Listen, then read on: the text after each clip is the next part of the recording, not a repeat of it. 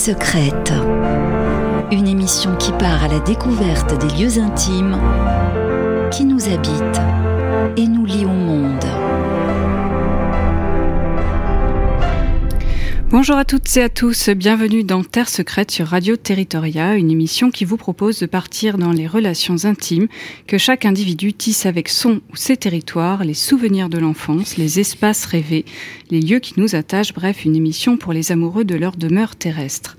Pour cette émission, je reçois un grand explorateur des mondes polaires, des terres de l'ailleurs, des mers de glace et des sommets oubliés que toutes et tous vous connaissez, j'en suis certaine. Bonjour Jean-Louis Etienne. Bonjour. Je suis vraiment très heureuse de vous recevoir aujourd'hui sur ce plateau et vous remercie d'être venu jusqu'à nous.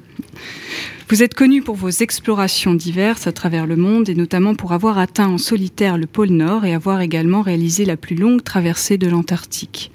Vous préparez actuellement une exploration dans les 50e hurlants dans l'océan austral à bord du Polarpod, un navire conçu pour faire aider et faire avancer la, connaissance scientifique et écologique de ces milieux fragiles. Et vous venez également de publier un ouvrage intitulé Explorateur d'océan aux éditions Paulsen, qui raconte tout votre parcours très riche et sur lequel nous allons revenir dès à présent. Et pour commencer, je vous propose de partir d'abord dans votre territoire de l'enfance en écoutant cette première chanson que vous avez choisie.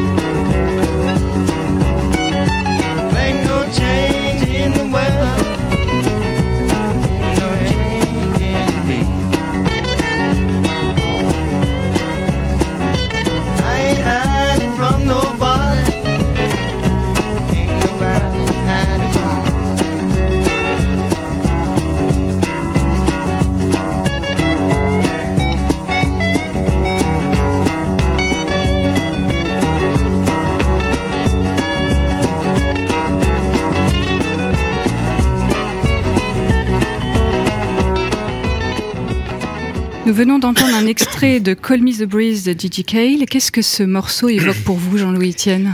Oui, J.J. Cale, c'est un, c'est un bluesman euh, américain qui m'a accompagné, euh, pas forcément dans l'enfance, je, mais dans, j'ai fait beaucoup de médecine générale mm. hein, dans mon mm. parcours et j'ai des souvenirs de ces cassettes de J.J. Kell qui m'accompagnaient quand on faisait des visites. J'ai fait surtout euh, de la médecine générale en, en milieu rural. Mm-hmm. Ah oui? Oui. Et, euh, et on se promenait en voiture, on faisait des visites, des fois longues. Et c'était toujours. Euh, Kell qui m'accompagnait. Donc ça représente une période une période d'insouciance. Un peu, j'avais fini mes études de médecine, j'avais été interne en chirurgie, mais je voulais faire des expéditions et j'avais abandonné le, le, bloc opératoire. Et je gagnais ma vie en faisant de la médecine générale en remplacement. Mm -hmm. Je n'ai jamais eu mon cabinet. Ah, d'accord. Vous voyez, je, ça me permettait de gérer mon emploi du temps et d'être libre pour faire des expéditions. C'était un côté nomade déjà, finalement, un peu. Euh, nomade assez ancien, finalement. Mmh, quoi. Mmh, oui, mmh. je me rends compte que euh, ça remonte beaucoup, euh, presque à ma jeunesse, quoi, hein, à mon enfance presque. Et, et, voilà, donc ce, ce chanteur-là, dans pratiquement tout, m'a toujours accompagné dans ses rythmes, dans ses chansons. J'étais toujours à l'affût du dernier J.J. Kell. Voilà, ah, super, un souvenir. Où est-ce que vous avez grandi, Jean-Louis Etienne alors, je suis né dans le Tarn. Mm -hmm. euh, Tarn, il y a deux villes pour situer, Albi et Castres. Donc, je suis né dans un village, tout petit village de, de 800 habitants. Mm -hmm. Et euh, mon père était tailleur d'habits, là, il faisait, il avait son atelier. Et derrière la maison, il y avait les champs. Et donc j'ai vécu euh, mon enfance avec euh, la, nature, vous voyez. Et, euh, Et la nature, c'était... Euh, moi, j'étais très timide, été un peu solitaire, bien que j'aimais vivre avec des copains. Et la nature était pour moi un refuge, vous voyez, c'est un... Et puis, et puis aussi une toise à des défis. Mm. J'avais des oiseaux apprivoisés, vous voyez, des, des, pies et des tourterelles des bois. Et donc, euh, quand arrivait le mois de mai, il fallait monter dans les arbres pour aller chercher les, petits. Il faut les, mm. les, les, prendre quand ils ont toutes leurs plumes, mais il faut avant qu'ils s'envolent, vous voyez. Comme ça, je les prenais, puis je passais du temps avec. Et j'avais des oiseaux apprivoisés. Donc, voilà. Donc, la nature a, vraiment été dans, m'a bercé mon enfance. C'était quoi vos jeux alors, du coup? Vous étiez tout le temps dehors, vous alliez euh, vous promener, vous arpentiez euh, les environs? Oui. Alors là, moi je suis né en 1946, donc je vous parle, c'est la fin de la guerre. Mhm. Et euh, il n'y a pas de téléphone, il n'y a pas de télévision. Mhm. La vie se passe là où on est. Oui. Et, donc, euh, l'espace, vous le connaissez, puis c'est un on est une dizaine à l'école, donc c'est les copains, on est à mhm. l'école, on sort de l'école, on est, vous voyez, on est toujours avec un, un, groupe et j'aimais vivre dehors au sens j'aimais j'aimais camper et j'avais j'avais cette euh, cette idée de d'engagement d'aventure mhm. quand il y avait il y a un vent qui s'ouvre dans le secteur du vent d'autant et je me souviens je suis né un jour de vent d'autant j'aime le vent d'autant j'avais ce sentiment de de m'engager, vous voyez. Je, mes, mes idoles, c'était, je, je, rêvais de montagne en fait. Oui. Mes idoles, c'était Walter Bonatti, c'était Lionel Terret, ces deux grands alpinistes. Et j'ai des images en tête de, Walter Bonatti qui fait la face nord hivernale du Cervin en solitaire. Ça me fascinait. Et il était en couverture de Paris Match. Donc les alpinistes, si vous voulez, étaient les héros c'est vrai. Vous voyez on les, Ils ont disparu des couvertures des journaux. C'était des héros. Mm. Et donc je vivais avec ces héros qui me berçaient. Il y avait quand même de la neige en hiver et là je, je partais en haute montagne. Voilà, donc j'ai eu une activité de, de, rêve, si vous voulez, partir en expédition. Ça faisait partie des choses que je, qui, qui m'habitaient. Et vous voyez, à 14 ans, j'ai fait une liste de matériel à partir d'un catalogue qui s'appelait La Hutte, c'était des magasins mm-hmm. de, de, sport. Il y avait un catalogue. Ah, j'avais fait une liste de matériel pour aller camper dans les Pyrénées en hiver. Ah, génial. C'était déjà le froid alors. Hein. Pourquoi l'hiver, voyez? Et mm-hmm. aujourd'hui, je regarde, mais je m'imaginais pas avec quelqu'un d'autre. J'étais dans, mm-hmm. c'était une immersion, vous voyez? Et vous pouvez l'expliquer Ça, c'est une, attirance pour euh, pour ce climat. C'est une attirance pour ces lumières. C'est peut-être euh, qu'est-ce qui vous attire dans le froid et, euh, l'hiver? Finalement, je je pense que ce qui m'attirait, c'est parce que personne n'y allait. Et eh oui, c'est la solitude des lieux finalement. La solitude mm. des lieux, ce sont des déserts. Mm, absolument. Et alors, la question c'est pourquoi le froid? Je ne sais pas, ça m'a jamais dérangé le froid, peut-être un peu plus maintenant à mon âge, mais ça m'a jamais dérangé parce que personne ne sort quand il fait froid, c'était la solitude des lieux, comme mhm. vous dites, c'est vrai, c'est désert. Et voyez, je, j'avais interrogé un Théodore Monod qui, ah qui, qui, passait, qui a passé sa vie beaucoup dans, au Sahara, un désert mm, chaud. Mm, mm, Et je dis, Théodore, est-ce qu'on te dit à toi, tu vas au Sahara parce que tu aimes le chaud? Mais non. Pourquoi ça? Il me dit parce que moi je dis quand je dis je vais dans les régions polaires, on me dit vous devez aimer le froid. Vous voyez, on n'aime pas le froid. On On peut pas aimer le froid. Et donc en fait, il faut oublier qu'il fait froid. si, si, vous commencez à vous dire il fait froid, il vaut mieux rentrer à la maison. Vous voyez ce que je veux dire? Ça fait partie du décor et c'est ce qui le protège en même temps. Oui, tout à fait, c'est vrai. Et alors pourquoi finalement vous êtes orienté vers euh, la mer et pas vers la montagne? Parce que je crois quand même que c'est une de vos passions, la montagne. La montagne était mon, entière passion, vraiment. Mais je, m'y suis pris tard. Moi, je, je lisais, je lisais Frison Roche. Je, ne lisais pas beaucoup, en fait. Je sais aujourd'hui que j'étais très dyslexique. Je le suis toujours, d'ailleurs. Mm. Et euh, je lisais Frison Roche. C'était un écrivain de la montagne. Euh, premier de cordée, la grande crevasse. Et donc, ça se passait dans le massif de Chamonix. Mm. Et donc, je connaissais l'emplacement de tous les refuges. J'avais une photo du massif de Chamonix dans ma chambre d'enfant. Là, je, je savais où étaient les refuges. Je, connaissais le nom des glaciers. Donc, donc je, je, voyageais en lisant, comme ça, sans, sans, vraiment le connaître. Je commençais à grimper, j'avais 25 ans. Et, euh, et pourquoi la montagne La montagne est venue se substituer. Pourquoi la mer est venue se substituer à la montagne? Euh, pas au début du tout, parce que je détestais le bord de la mer. La mer, pour nous, Tarnay, c'était aller au bord de la plage, à Svalras ou à Saint-Pierre, Saint-Pierre-la-Mer. et il faisait chaud, on se cramait, je, je, je, je n'aimais pas du tout ça, il fallait attendre trois heures que la digestion soit faite pour aller se baigner. C'était, euh, il y avait du monde, il y avait du monde, des, ah serviettes partout. Des, des serviettes partout, des mm. corps nus, moi j'étais très pudique. Mm. Et ça ne m'allait pas du tout, et donc je rêvais de moi. Mais la mère est venue quand je l'ai regardée d'une manière apaisée. Je me souviens, mes parents, mon père était ailleurs, m'a donné, ça marchait plus. Il avait pris un camping en gérance dans les Pyrénées-Orientales, donc j'allais l'aider un peu. Et là, j'ai commencé à regarder la mer. Il y avait une épave là d'un bateau de pêche. Il y avait et j'ai regardé la mer. Je venais là m'asseoir et, et j'ai découvert que c'était à partir de là on pouvait partir faire le tour du monde. Mm. De là où était cette épave qui était échouée là. Et donc, à un moment donné, je me suis dit, mais si je la restaurais, je pourrais déjà longer la côte. Et et j'ai commencé à sentir la mer comme un grand espace de liberté. Je n'aime toujours pas forcément me baigner, vous voyez, je n'aime pas mm. du tout le mm. ni, ni, ni plonger, ces choses-là, ça ne m'intéresse. J'aime l'immensité de la mer parce que c'est un territoire sauvage et qui nous amène partout. Oui, c'est ça, et la, possibilité euh, de l'explorer dans un temps qui est euh, propre à celui de la mer d'ailleurs, oui. et plus celui des hommes. Oui. Mais ça, ça, doit être valable pour les autres déserts aussi d'ailleurs. Enfin, les espaces désertiques abandonnés. Ben, ça vous met en face de mm. vous-même, quoi. Mm. Il faut, ça, faut apprendre à vivre avec soi. Mm.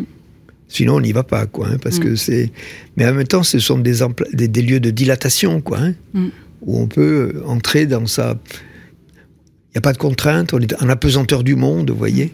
C'est vrai, c'est vrai. Vous avez un souvenir d'enfance qui vous a particulièrement marqué?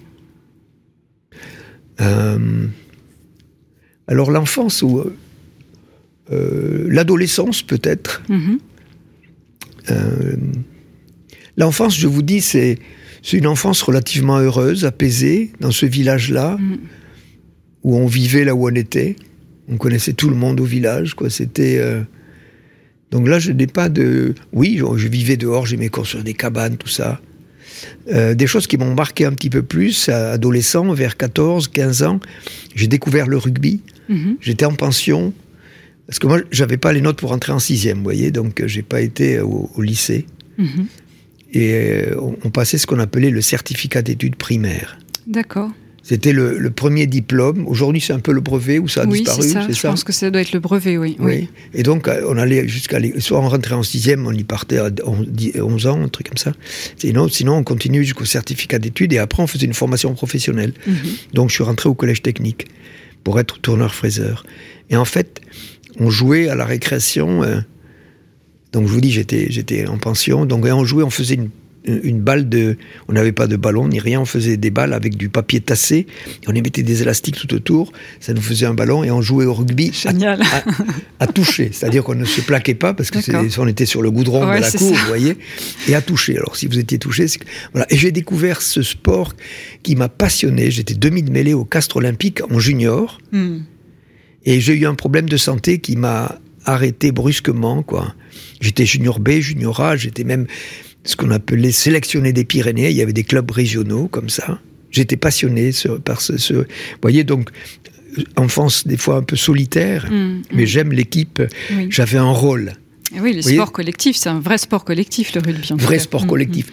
Et j'avais un rôle. J'étais demi de mêlée, j'étais mm. entre les gros et les gazelles qui galopent.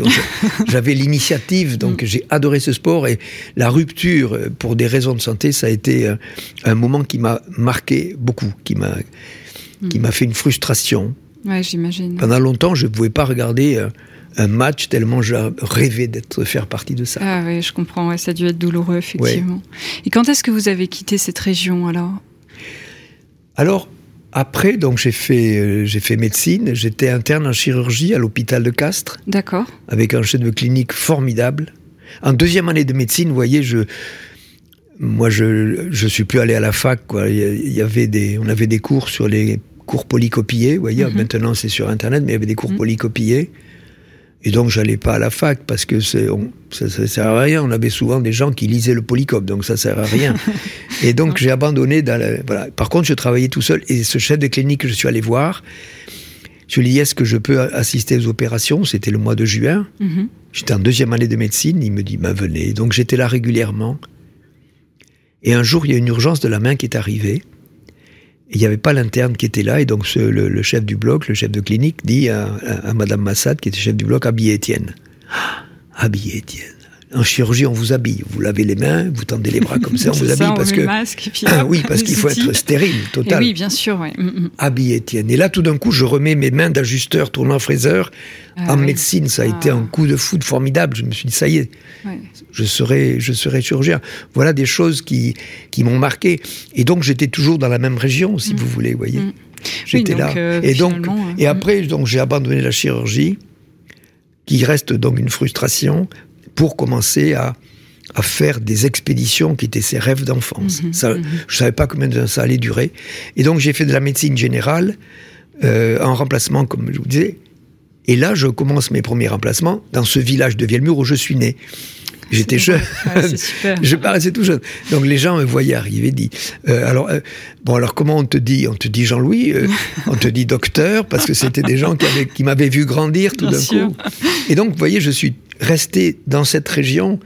Et ça reste toujours mon camp de base. J'ai Oui, une cabane là-bas dans les arbres. Ah oui, vous avez toujours une cabane ah oui, dans oui. les arbres. ah, c'est J'ai toujours une cabane dans les arbres, là, euh, à côté de ce village où je suis né, qui est mon port autonome, j'appelle ça, si Mhm. vous voulez, où je suis, euh, je suis souverain. Mm, mm. Vous voyez, indépendant et souverain. Mm. Je, je- je ne dépends de personne. J'adore euh, cette, cette, c'est sauvage, c'est dans un bois. Vous voyez, il y a 5 hectares de bois, je suis au milieu là. Voilà, donc je- cette région est toujours là. C'est une racine qui est nourrissante, toujours. mm. Oui, je vois ça. Puis avec vos oiseaux aussi apprivoisés, parce que vous êtes à hauteur des nids maintenant, c'est plus facile. oui. Je vous propose de partir à présent dans votre territoire du quotidien et juste avant, on écoute ce deuxième extrait de musique.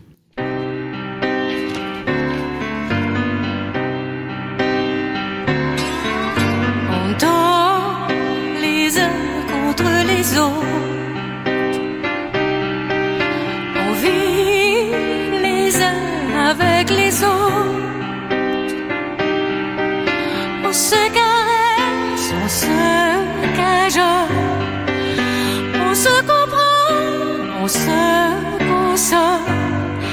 Mais au bout du compte, on se rend compte qu'on est toujours tout seul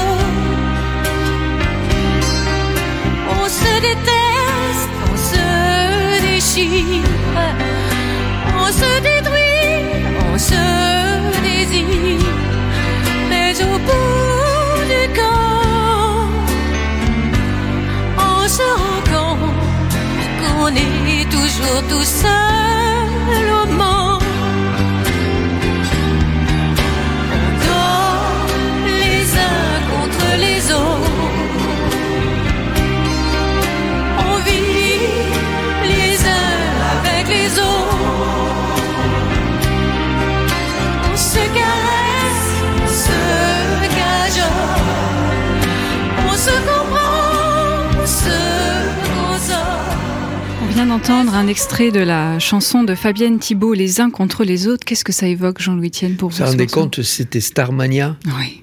Ça a vrai. 50 ans. C'est très moderne, hein, finalement. Quand on l'entend, euh. Oui, c'est du bac. euh, Mm. Vous voyez ce que je veux dire dans- Quand Mm, je dis mm, du mm, bac, dans cette longévité, c'est Oui. éternel pratiquement. Quoi, Oui. hein. Et ces paroles sont très. très la, mu- la- la mélodie est, est- magnifique. Mm. Et, euh, et les paroles, c'est vrai que j'aime bien ces paroles. Elles me sont rassurantes. Mm. Euh, c'est une invitation à vivre avec soi. Oui, c'est vrai. Et, euh, et c'est ce qui nous manque le plus, je trouve. Les réseaux sociaux nous, nous immobilisent avec les autres dans une pensée monolithique un peu. Mhm. Et on perd, euh, on perd un peu de, de l'indépendance, quoi, de l'indépendance de, de réflexion. On a perdu et on perd l'habitude de vivre avec soi, qui est, qui est un qui est fondamental quoi pour ab- aborder l'existence. Le libre arbitre Mhm. nous échappe un peu. On est on est grillé par, euh, par l'information de l'instant qui, nous, euh, qui nous accapare totalement. Et quand il y en a une qui est terminée, il y en a une autre qui arrive aussi euh, catastrophique que la première. Et si elle n'est pas assez, on s'occupe un peu pour la rendre un peu. Voyez, voilà. Et cette chanson, elle est apaisante, elle, est, elle fait presque pleurer quoi, d'émotion. Mmh, mmh, mmh, et en même temps, c'est une invitation.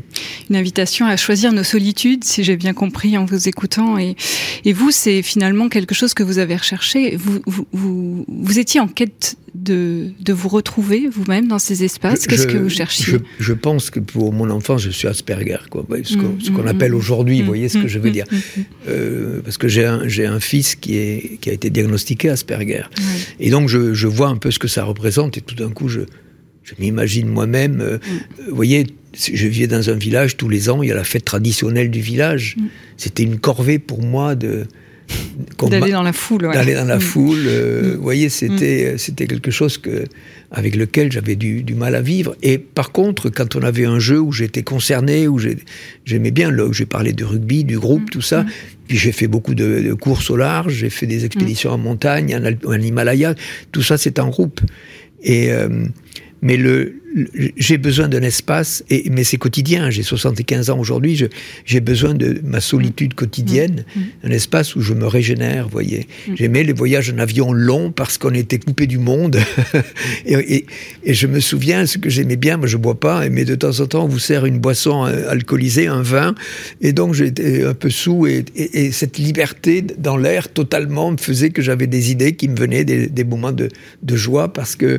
D'évasion, D'évasion totale. Mm, mm, mm, où est-ce que vous vivez aujourd'hui? Toujours euh, du coup euh, en Garonne ou, euh, vous avez je, je, je, vis à Paris. Vous vivez à Paris. Je vis à Paris parce que je suis entrepreneur d'expéditions lointaines. Oui. Et euh, entrepreneur d'expédition, c'est inventer sa vie, vous voyez. Donc euh, ça veut dire que euh, il faut aller chercher des partenaires, des solutions techniques. Ça passe un peu par les médias pour pouvoir parler de ce que vous voulez faire, pour qu'on s'intéresse un peu à vous. Vous voyez ce que je veux dire? Et, et, et, le réacteur de tout ça, il est quand même à Paris. Mais mais j'ai une évasion en permanence cette maison que j'ai dans les bois, dans le Tarn. Mm. Euh, je, je, connais tout là-bas et donc euh, en venant à, pied, par exemple, euh, avec du vent sur le visage, tout ça, je peux tout d'un coup m'imaginer que je suis là-bas, quoi. Loin, oui. C'est un coin qui m'est absolument indispensable dans ma tête. Et vous arrivez quand même à vous, à, vous, à rentrer dans ce territoire parisien ou, non. Ou, non, pas du tout. Finalement, non, vous ne sentez pas d'ici. Pas du tout. Mm. Pas du tout. C'est c'est un lieu de transition pour vous, un, un peu lieu, comme un, dans un aéroport. C'est un lieu de transition, mais en même temps, c'est un outil efficace. Oui, oui. Moi, j'aime. J'aime les outils. Pour vous donner un exemple, on m'avait invité à une émission de télévision donc euh, qui m'était consacrée.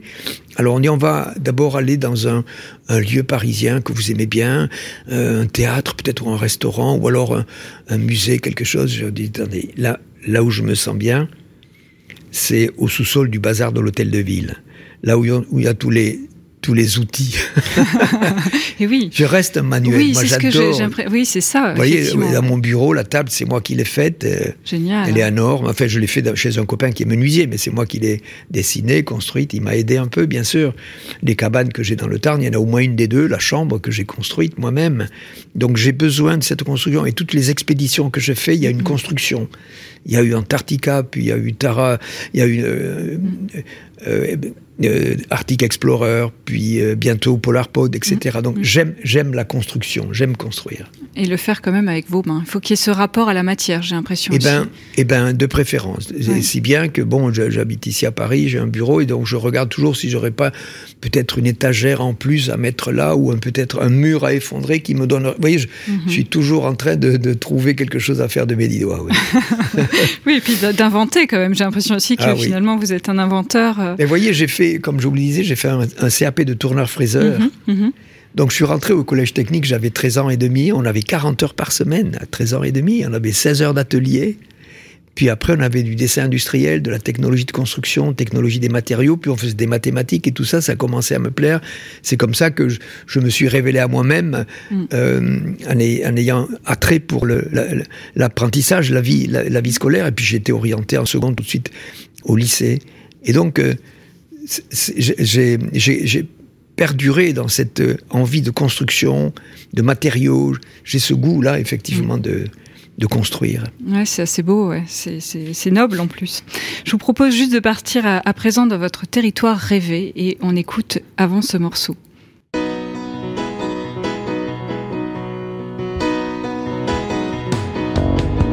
Allez, devez l'envie, ça je l'ai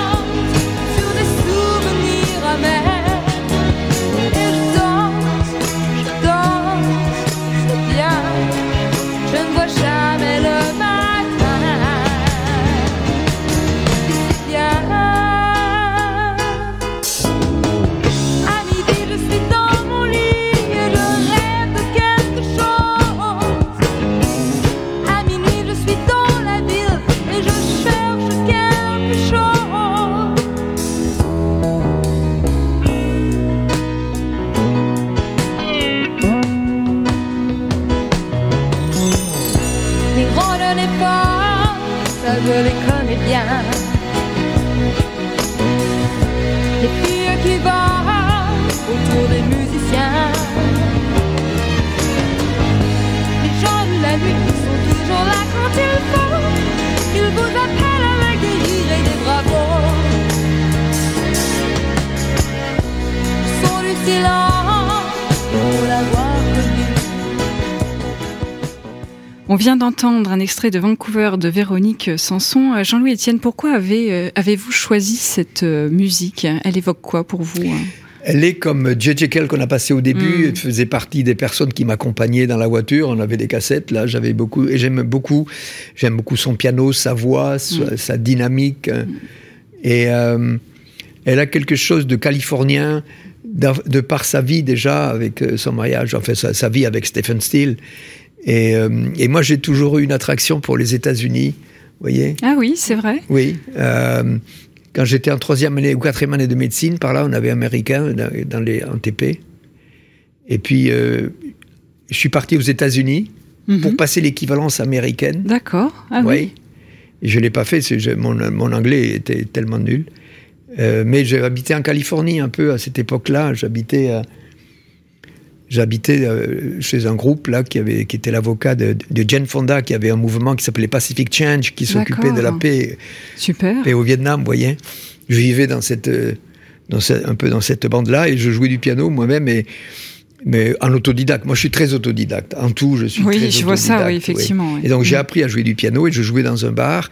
J'étais pas payé, mais j'avais, je pouvais manger et boire euh, gratuitement. C'était à San Francisco que j'ai que j'ai habité. Donc, j'ai- j'aime cette. euh, c'est- j'ai vécu à cette époque-là du peace and love, hippie, vous voyez. euh, Mm, mm. j'avais encore des cheveux. Et, et j'aimais, j'aimais, j'ai aimé beaucoup cette liberté. C'était après mes études de médecine. Mm. Et c'était une parenthèse du monde que j'ai, que j'ai bien aimé. Un an, vous avez fait combien de temps Non, vous six mois. Six mois. Puis Mm. après, je suis revenu, mais c'était plus récent. Il y a dix ans, euh, un peu plus, j'ai habité avec donc mes enfants et, et ma femme Elsa. Avec, euh, on est parti en Californie pendant deux ans. Ah, c'est chouette. Et c'est qui est de bien, j'ai mes enfants qui ont 17 ans et 20 ans aujourd'hui, et, et ils ont ils ont été imprégnés de pendant les deux ans et demi qu'ils ont passé comme euh, à- en classe dans une classe aux États-Unis. que c'est Ils en gardent le souvenir que c'était c'était du fun parce que ils sont pas meilleurs les enseignants américains que les Français, mais ils ont un truc que- qui, qui vient de nous, c'est-à-dire qu'on pense que l'autorité vient quand on est sévère et ce qui est une erreur totale, quoi. Et les- profs américains, c'était wow, this is good, very good, même si c'était pas grandiose, mais il y a, voilà, ouais, ça c'est pas bon. Là on va travailler. faire, mais voilà. là, là on travaille. Mais ça c'est bon. Il y avait toujours Un cette compensation, un Mm. encouragement. Mm. Et, et donc du coup ils repartent faire leur- leurs études supérieures en Amérique. Et alors, si euh, là maintenant, tout de suite, vous aviez la possibilité de vous téléporter, vous aimeriez aller où? À l'instant là, Ouais. Euh, à l'instant je, je pourrais me téléporter. euh, on peut faire plusieurs escales peut-être. Ah oui, bah oui. Donc, C'est ça le- l'avantage de la téléportation. J'irai dans le, euh, j'irai dans le Tarn. Ah, Dans ma même, cabane, dans là, sur la cabane. terrasse, là. C'est chouette. Parce que je, je, je vois, là, je suis la météo, il fait beau depuis une dizaine de jours. Voir le soleil, les Pyrénées au fond. Mm. Et à partir de là, je peux me détendre et envisager éventuellement d'être téléporté quelque part, d'aller me balader. Euh, ça pourrait être... euh, où est-ce que ça pourrait être aujourd'hui? Je pourrais... euh, sur un, un lagon en Polynésie, par exemple. C'est magnifique, quoi. C'est apaisant. J'ai l'image, une image en tête. Quand j'étais avec Tabarly, on est, on est passé en Polynésie sur Penduxis. Et j'ai une image, tout d'un coup, on longe une île, il y a un lagon, l'eau est d'un bleu turquoise, et au fond, au fond, il y a un bois de cocotier tout vert, et le ciel est bleu. Et tout d'un coup, il y a une pirogue avec quelqu'un qui passe, quoi. Vous voyez des petits. Ouais, dans un Et là, total. et là, je me suis- j'ai eu ce sentiment à un moment donné qu'on ne pouvait, qu'on pouvait éventuellement ne jamais vieillir. Vous voyez, Mhm, cette mhm. espèce d'harmonie qu'il y a tout d'un coup avec la température, avec les couleurs, Ah, super. avec la nature. Voilà, et je me souviens de cet instant que j'aimerais bien revivre. L'harmonie parfaite entre les éléments, vous Oui. et, et ouais, Ce sentiment que toutes les cellules du corps sont apaisées, vous voyez, Mm, heureuses, mm, détendues, euh, une détente totale, quoi. Et Mm. ça, c'est voilà, voilà un instant que j'aimerais revivre. C'est souvent des territoires que vous avez arpentés dans lesquels vous aimeriez revenir, où il y a des, quand même des terres euh, inconnues qui, qui vous attirent encore? Euh, Il y a des terres inconnues qui m'attirent, les grands espaces sibériens. Ah oui. Ouais. Euh, ça reste des grands espaces euh, euh, vides, Oui, et désertiques ou désertiques et, et fréquentables au sens où je- j'aimerais bien repartir pour une marche dans le désert, désert chaud par exemple, Oui. au Sahara. Il y a des, mo- des montagnes magnifiques, quoi, hein, mais c'est fini maintenant. Tous ces territoires sont, Mm. Euh, sont euh, habités, exploités. ouais. Mm. habités, exploités surtout et dangereux. Mm, mm, mm. Tous les, les djihad se fait là-bas. C'est Oui, au Sahara, au Sahara, voilà. Et donc, ces immensités du nord-est de, de la Sibérie, j'y étais un peu.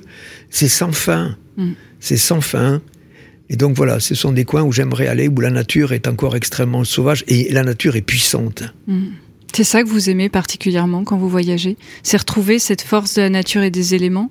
Ou c'est une harmonie dont vous parlez et cette quiétude? Harmonie, mais j'aime bien euh, quand la nature est puissante. Vous voyez, par exemple, euh, donc j'ai voyagé pas mal. Je, je vous parlais de Californie, puis j'ai un peu habité au Canada, puis etc. Et puis je cherchais mon coin. Mhm. Mon coin. Où est-ce que je... le voyageur, il, il rêve que d'une chose, c'est où est-ce qu'il va poser son sac d'une manière apaisée, en se disant, c'est là. C'est ici ma maison, c'est ici, mon territoire. là. ouais. Voilà, Mm. c'est ça. Et en fait, j'en ai vu partout. Souvent, je me disais, attends, il faut pas que j'oublie ce coin-là. Regarde, une petite cabane là avec cette vue sur. Voilà. Donc j'en avais plein. Et après la traversée de l'Antarctique, qui avait duré sept mois, je suis revenu comme d'habitude. Mes parents habitaient dans ce village, toujours de Vielmur. Et j'ai commencé à regarder le coin. Je demandais au maire s'il n'y avait pas un petit coin là. Donc euh, il m'a dit là-haut, il y a une maison paumée, je sais pas quoi. Et donc je l'ai acheté, 5 hectares de bois perdus. Et je dis, ça va être là. Je l'ai acheté. Et puis, au bout d'un moment, je me dis, mais qu'est-ce que je suis venu refoutre ici quoi Bah, après l'Antarctique, ça doit faire un Non, petit mais choc. l'Antarctique est tout ce que j'avais pu connaître avant. J'avais, euh, j'avais. Mm. Et qu'est-ce que je suis venu refaire là? Et, euh, et en fait, je me souviens très bien d'un soir. J'étais là, tout seul. C'était l'hiver. Il n'y avait pas de feuilles aux arbres. Il y avait, c'était pleine lune. Il y avait du vent, ce vent d'autant comme ça Mhm. qui soufflait. Et j'ai pris mon sac de couchage et je suis allé dormir dehors. Et je regardais le ciel, les nuages qui quelques nuages qui passaient vite, etc. Puis je me suis dit, mais attends, mais c'est ici le Canada. Oui. Vous voyez ce que je veux Ouais, dire ouais, ouais, On se transporte souvent avec une nostalgie qui vous guide vers quelque chose. C'est vrai. Mais en fait, si tout d'un coup, euh, si on entre un peu en, en harmonie avec ce qui vous entoure d'une manière apaisée, Ben, on n'a pas besoin d'aller plus loin. Et donc, j'ai renoué avec cette terre-là qui est ma terre d'enfance, en ayant ce sentiment que c'était ailleurs que j'allais me déployer, eh ben ça reste de nouveau mon porte-nom. Mais les racines, c'est fort. Oui. Et donc, comme j'ai l'habitude de dire, racines, oui. Enracinement, non. Oui, c'est assez beau, c'est encore plus beau, effectivement. C'est une très belle métaphore. Et puis surtout de voir que vous avez été, mais euh, au bout du monde, seuls certains oiseaux migrateurs peuvent aller aussi loin que là où vous avez été. Et finalement, c'était pour revenir euh, à ce Oui. port d'attache euh, qui vous a oui. vu grandir. Donc c'est assez, c'est une jolie philosophie finalement, un joli conte philosophique même. Oui, oui, j'invite effectivement à. Tout ça vient à l'apaisement, vous voyez ce que je veux dire, du temps qu'on passe avec soi. Moi, j'ai eu la chance de naître avant le téléphone portable, donc Oui. j'ai passé, j'ai appris à vivre avec moi, vous voyez ce que je veux dire. Et je dis tout le temps, les enfants aujourd'hui sont connectés. C'est presque, j'appelle ça des prolongements exosomatiques, comme si ça faisait partie de Quelle votre horreur, corps. Vous voyez ce que je veux dire Oui, oui. et, euh, et en fait, euh, et en fait, ce qu'il faudrait les préparer très jeunes euh, dans une classe, se dire bon, maintenant on va laisser les appareils de dehors, on va s'asseoir par terre et on dit rien. Donc ça va être le bordel au début parce que c'est impossible. Et peut-être petit à petit, on va faire émerger ces moments d'apaisement, quelque chose qui fait que petit à petit, on peut retrouver un apaisement intérieur. Sinon, on galope en permanence derrière toutes les informations qui nous donnent. Regardez tout ce qui se passe avec le vaccin, se passe se faire vacciner, tout ça, mon Dieu. Mon Dieu, c'est. Enfin, je ne veux pas entrer là-dedans, mais moi, je suis médecin. Et j'ai vu ce que j'ai vu qu'on avait éradiqué la variole, la rougeole, la rubéole, la diphtérie, le tétanos, la poliomyélite. Quoi. L'intelligence humaine sait trouver des armes contre ces bactéries et ces virus. Faisons confiance à la science. Oui, ça c'est sûr, c'est bien dit. Ouais. Et euh, est-ce que euh, c'est pas trop difficile quand vous voyagez comme ça, finalement, de revenir, euh, de faire cette euh, connexion, déconnexion, c'est-à-dire, vous voyez des, des paysages qui sont quand même hostiles, finalement, on peut, si on peut les définir comme ça. Et quand vous revenez dans votre territoire connu, euh, comment comment vous reconnectez avec, avec ce monde C'est apaisant. Mhm. C'est apaisant. J'ai un souvenir, de- en rentrant du pôle Nord, justement, j'étais parti, ça faisait trois mois que j'étais parti euh, dans ces paysages hostiles, puis ils sont sensoriellement, c'est très pauvre, parce qu'il n'y a que du bleu et du blanc, il n'y a pas d'odeur, il n'y a pas de bruit, à part le vent, vous voyez, c'est... Et je rentre, hein, je rentre, je vais dans le Tarn, c'était au mois de mai, et je vais me promener dans cette nature luxuriante du mois de mai, vous voyez, dans un département agricole. Et tout d'un coup, j'ai dit, mais la jungle, elle est là, quoi. Mhm. Les oiseaux, les insectes, les oiseaux, les insectes, les herbes, et là, les- l'odeur, je me roulais dans l'herbe, vous voyez. Et en fait, euh, et en fait, le, euh, un peu comme si la nature était le décor de l'existence. Euh, non, c'est, moi j'ai l'habitude de dire, c'est une grande mutuelle où toutes les espèces ont la vie en commun, la nature. Oui, vous voyez, oui. donc nous en faisons partie. Et donc j'aime, j'aime retrouver, euh, j'aime retrouver mes repères. En fait, c'est tellement banal le paysage quand on le traverse tous les jours, mais quand on en est privé quelque temps et qu'on le retrouve, on en trouve. Rien n'est minuscule pour que, pour qui sait regarder. Oui, c'est très beau. C'est euh, une d'ailleurs une très jolie conclusion, euh, Jean-Louis Etienne. On va juste avant de, de conclure écouter ce dernier morceau que vous avez choisi euh, également.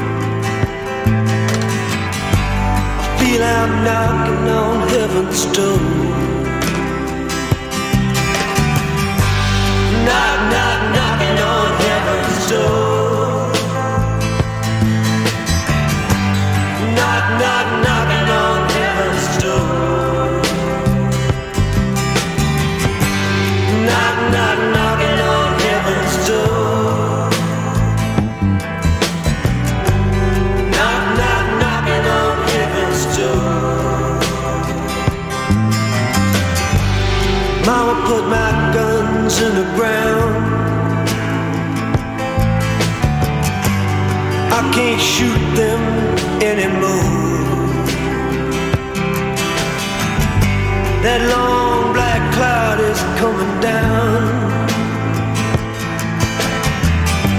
I feel I'm knocking on heaven's door.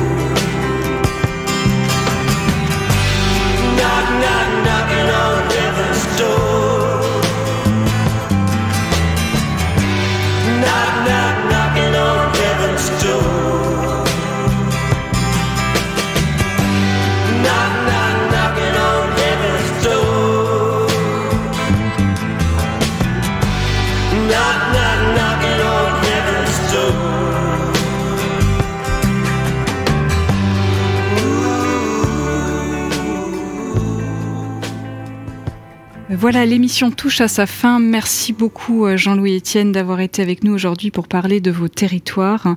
Je rappelle votre très beau projet d'expédition en cours, hein, PolarPod. Peut-être euh, pouviez-vous nous en dire quelques mots euh Euh, oui, PolarPod, Pod, c'est c'est un baladeur, Pod, et puis c'est une plateforme océanographique dérivante. On va étudier l'océan qui est autour de l'Antarctique. L'Antarctique, c'est au sud. Mhm. Il y a un immense océan qui fait le tour, qui a alimenté ce, ce- ce courant par ce qu'on appelle les 50e hurlants. Ce sont des zones qui sont loin, difficiles d'accès. Euh, et toutes les publications se terminent, on aurait besoin de mesurer in situ, c'est-à-dire s'installer sur cet océan pour l'étudier davantage. Et le Polarpod, donc c'est un navire vertical Mhm. qui va être très stable dans la grosse mer parce qu'il descend à 80 mètres de profondeur, ce qui lui donne cette stabilité. Et il y aura huit personnes, trois marins et quatre euh, scientifiques à bord, et moi quand j'y serai. Et on va faire le tour de l'Antarctique deux fois, c'est-à-dire deux fois le tour du monde, entraîné par le courant circumpolaire. Ouais, c'est super. Et les, les équipages, bien sûr, seront relevés tous les, tous les deux mois avec un navire ravitailleur. Et donc, en principe, le départ est prévu fin 2023. Ah, c'est génial. En tout cas, il est à découvrir aussi hein, sur votre site internet euh, océanpolaire.org. Euh, je rappelle également votre très bel ouvrage euh, en ce moment en librairie hein, qui s'appelle Explorateur d'océan paru chez Paulsen. Et encore un grand merci à vous d'être venu nous confier comme ça vos, vos territoires. C'était très, une très belle émission. Et merci à toutes et à tous de votre écoute et à très bientôt sur Radio Territoria. Terre secrète. Une émission à réécouter et télécharger sur le site et l'appli Radio Territoria et sur toutes les plateformes de streaming.